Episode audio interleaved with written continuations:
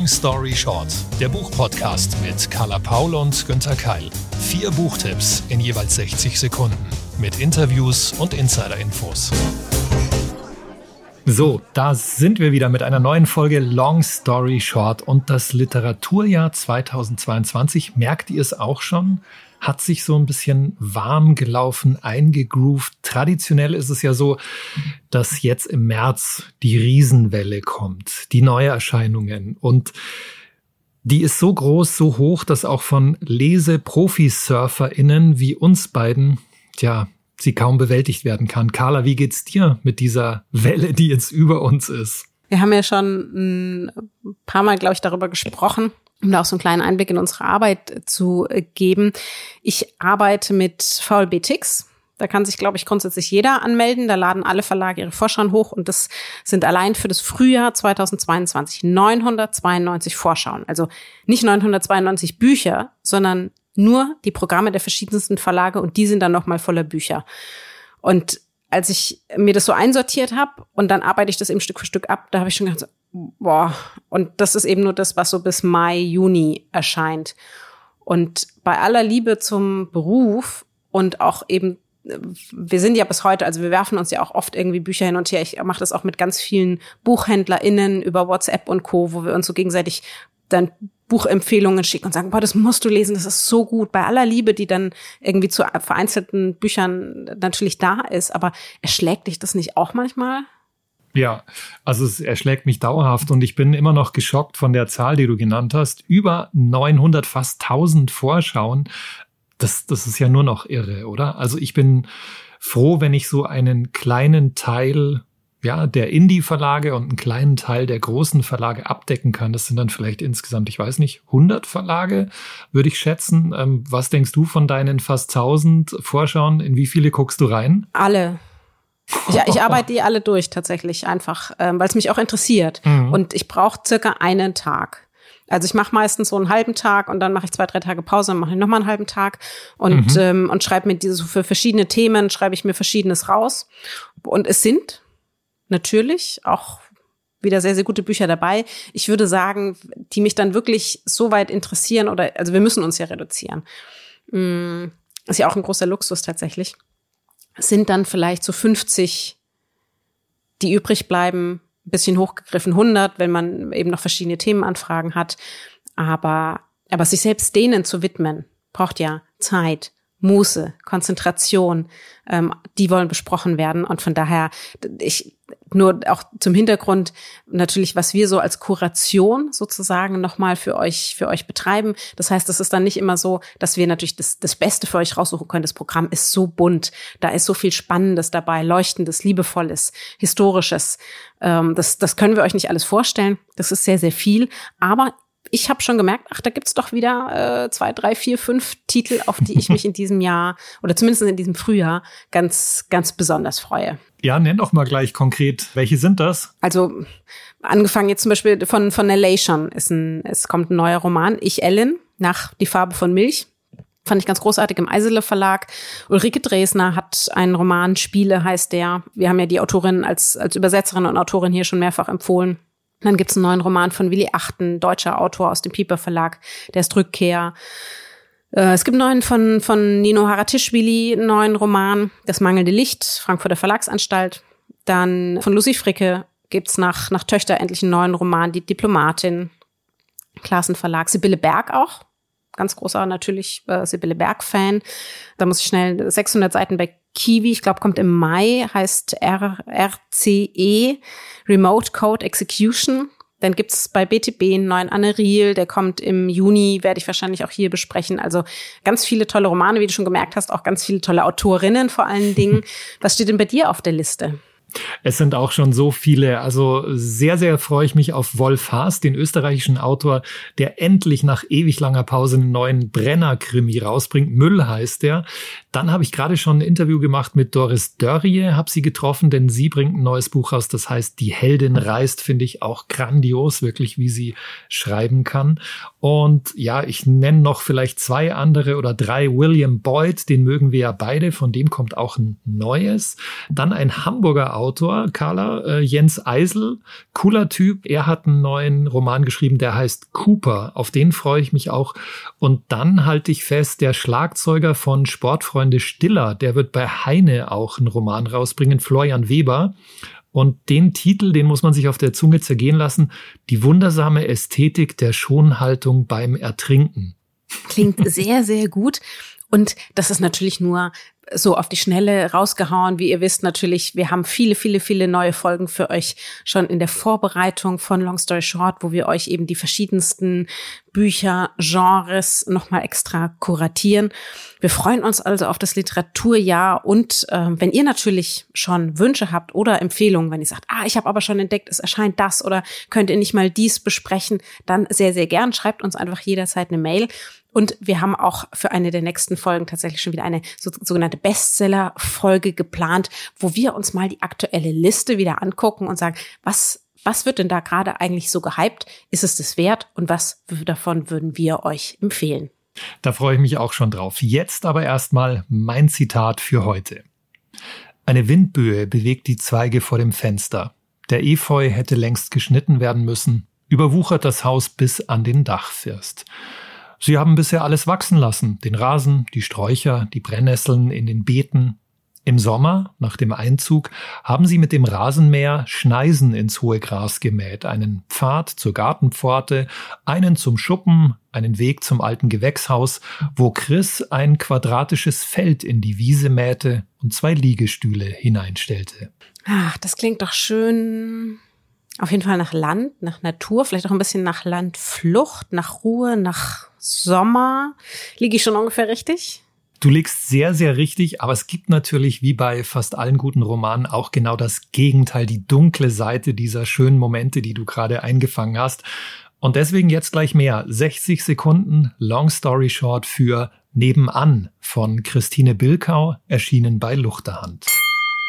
In einem kleinen Ort am Nordostseekanal spielt dieser vielschichtige Roman.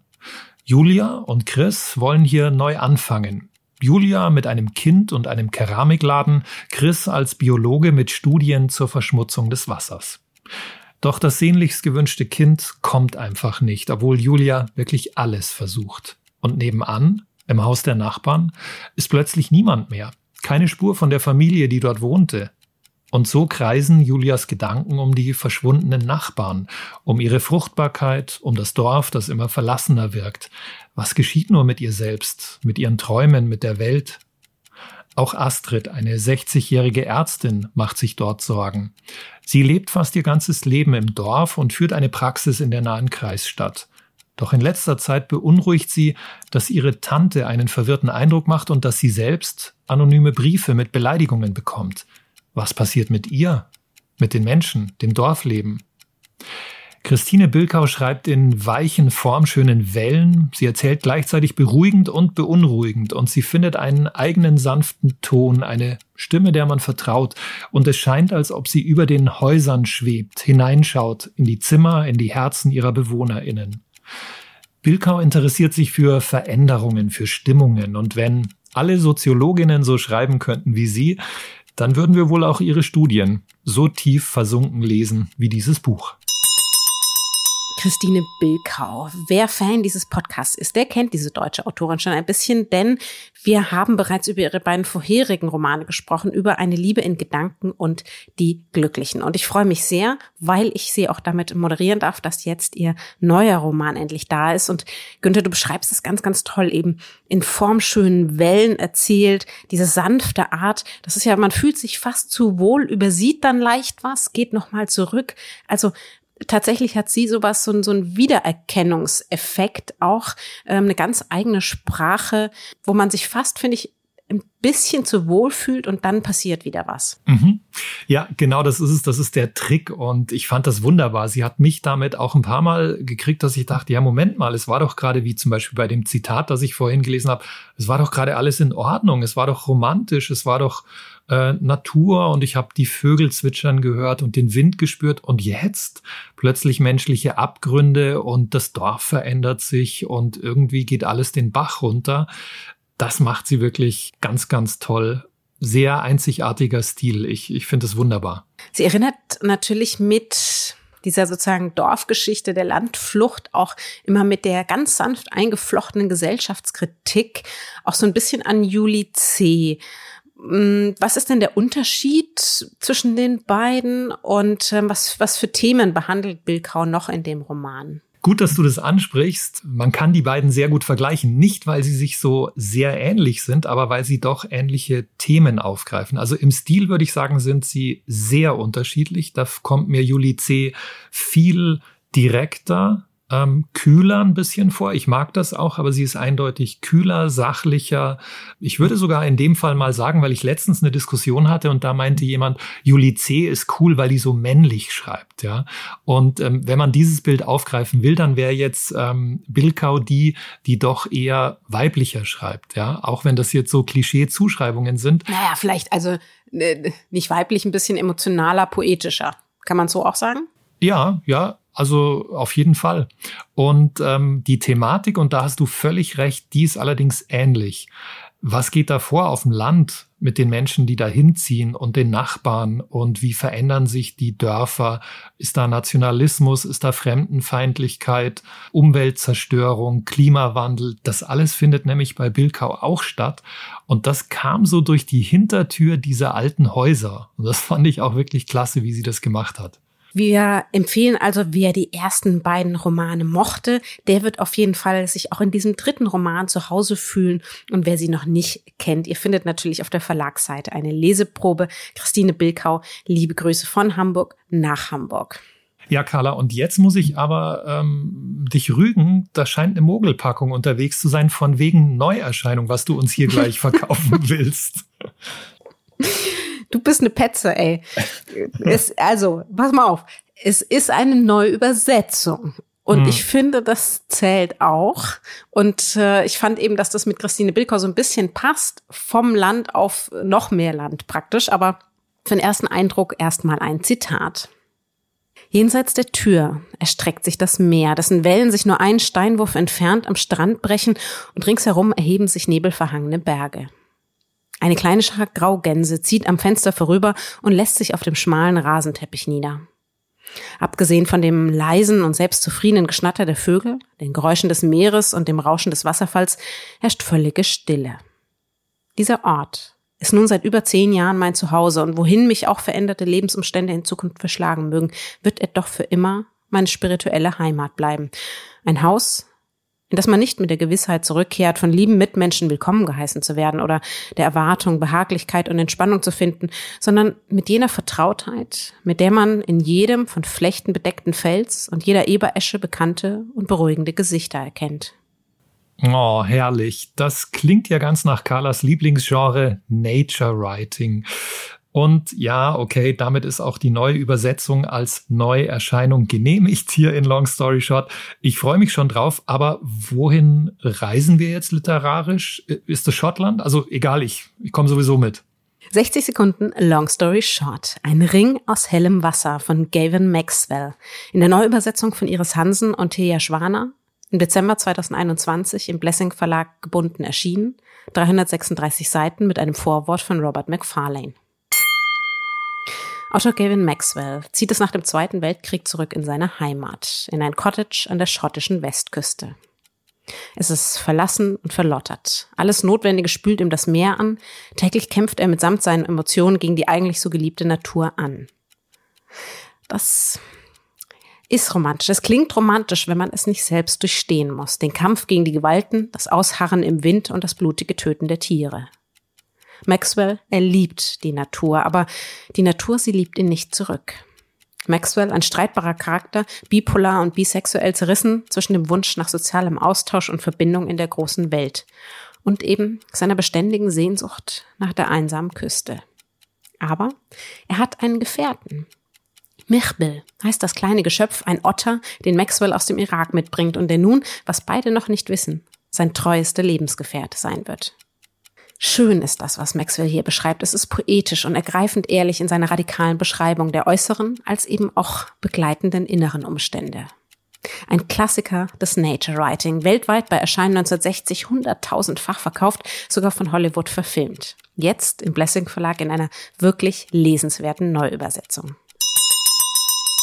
Wow, das scheint ja wirklich ein erstaunliches Ding zu sein. Könnte man sagen, ein Mix aus der Salzpfad, Walden und Nachtlichter? Ja. Ja, sehr schön, trifft es perfekt. Aber eben noch, was du vergessen hast, gekrönt von Ottern und als Original. Äh, klingt wahnsinnig kitschig. Ich weiß, das Nature Writing muss ja auch mal so ein bisschen gucken, dass man da nicht abkippt, aber ist es gar nicht von mir aus, hätten da auch noch weit mehr Schachtelsätze reingepasst. Es ist, es ist ehrlich, es ist kritisch. Ja, natürlich ist es auch liebevoll mit diesem Blick auf die Natur. Und es, was mir so gut gefallen hat, es trifft genau diesen Zwiespalt oder er trifft genau den Zwiespalt. Er schreibt ja über sich und seine eigenen Erfahrungen, den ich auch oft habe. Auf der einen Seite die Sehnsucht nach der einsamen Natur, nach dem Meer, nach dieser unangepassten Kraft. Aber, und das merke ich auch immer wieder, dafür bezahlt man eben auch einen Preis. Man liefert sich der Natur aus, physisch als auch psychisch. Und trotzdem, wenn man sein Herz einmal an die Küste verloren hat, finde ich, dann bleibt einem sowieso keine Wahl. Da spricht die echte Liebhaberin. Was mich ein bisschen wundert, du hast ja seinen Riesenerfolg erwähnt und ich gestehe ganz offen, ich habe vom Autor noch nichts gehört vorher. Wie hat er sich entwickelt? Was ist aus ihm geworden? Ach, eigentlich ist das eine traurige Geschichte. Also tatsächlich, es hat sich weltweit fantastisch verkauft. Er ist damit berühmt geworden.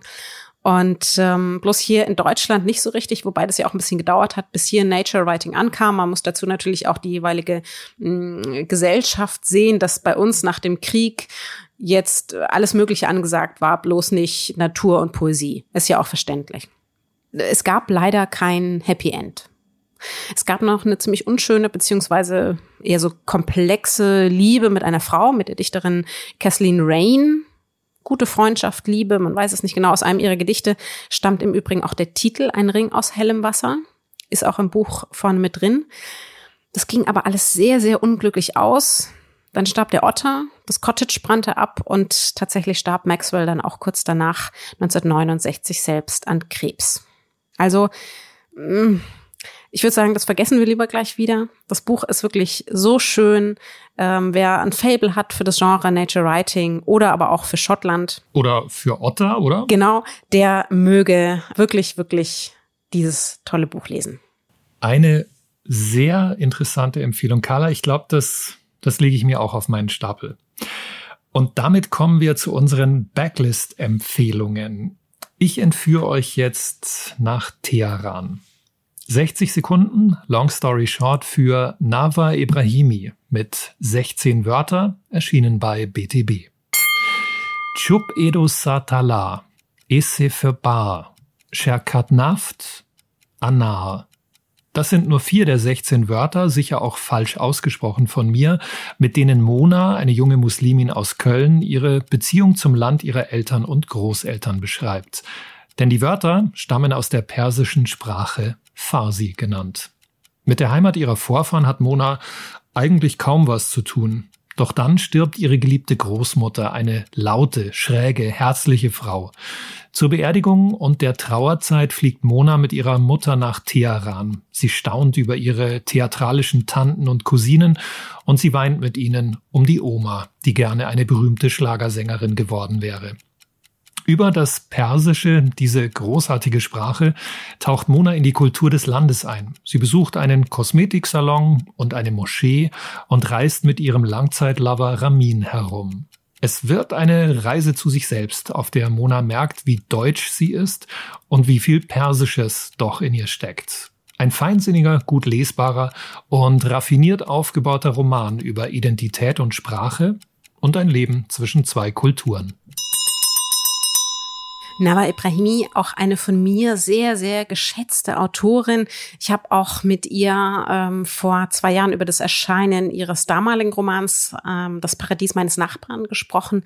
Eine Autorin, die für mich eben, wie du es schon sagst, also sehr, sehr faszinierend einfach diese Liebe zur Sprache in Verbindung mit der Kultur, mit der Gesellschaft schreibt, die uns aber, finde ich, die, die Neugier und die Liebe dafür weckt, anstatt eben moralisch auf dieses, also für alle, die sich jetzt denken, oh, schon Wiener, so ein Identitätsroman.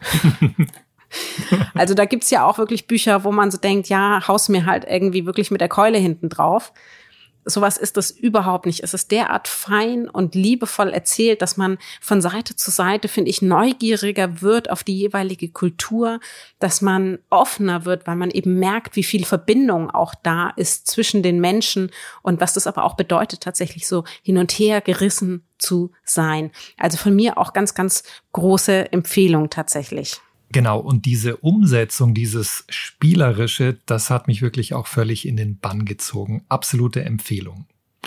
Nava Ibrahimi war für diesen Debütroman nicht nur nominiert, sondern sie hat den österreichischen Buchpreis tatsächlich bekommen.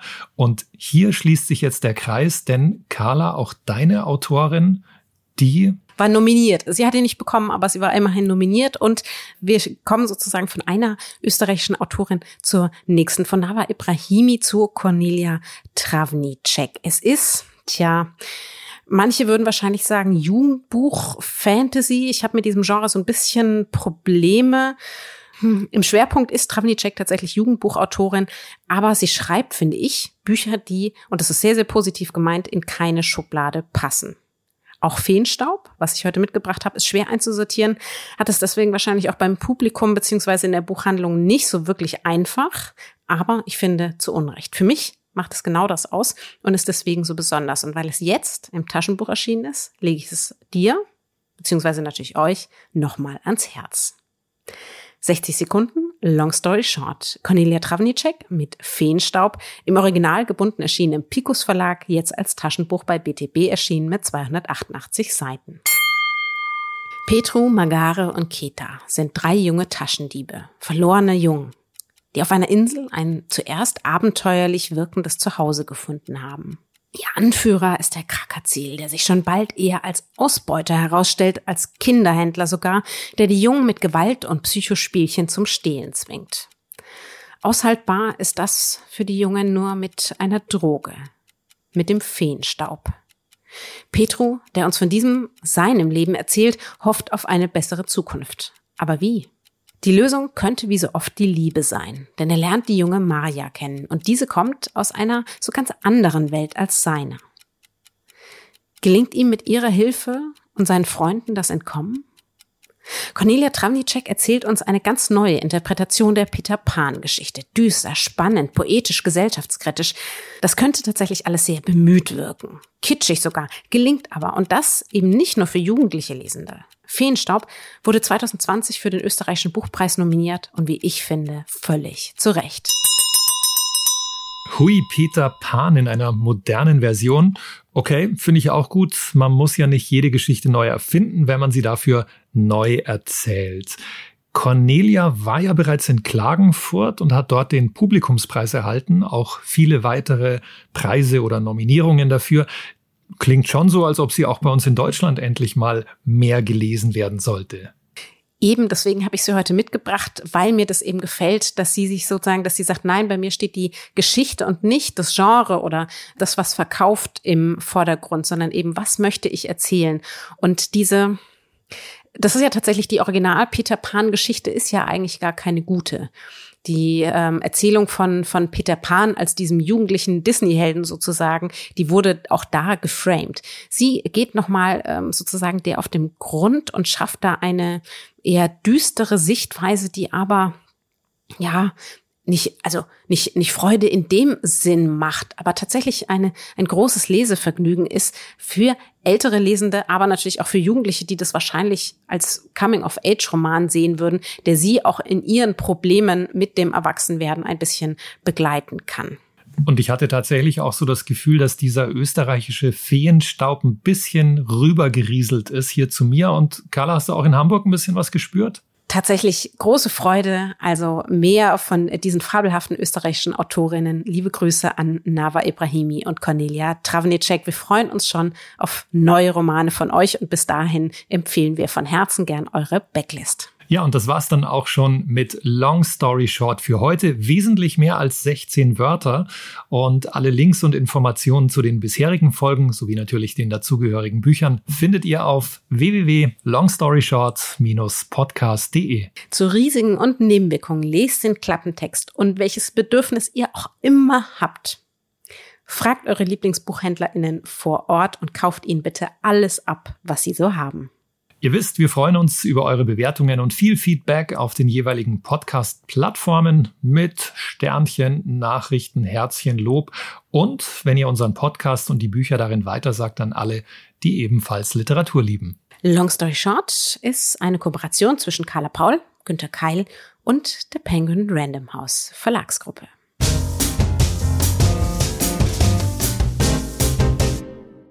Zum Schluss noch eine kleine Audioempfehlung. Und dafür lasse ich am besten die Podcasterin selbst zu Wort kommen. Hallo, mein Name ist Stefanie Stahl. Ich bin Diplompsychologin, Psychotherapeutin und Autorin von mehreren psychologischen Ratgebern, unter anderem von Das Kind in dir muss Heimat finden. Und ich habe einen neuen Podcast und bei diesem Podcast führe ich reale Psychotherapie Therapiegespräche. Das heißt, es kommen Leute zu mir, entweder alleine oder als Paar, manchmal ist auch ein Promi dabei und erzählen mir ihr Problem und ich führe mit ihnen direkt ein Therapiegespräch. Und dabei kann man eine ganze Menge für sich selber rausziehen. Man kann aber auch einfach mal neugierig Mäuschen sein und hören, was so die Probleme der anderen ausmachen. Der Podcast heißt Stahl aber herzlich und den findest du überall, wo es Podcasts gibt und auch auf Audio Now.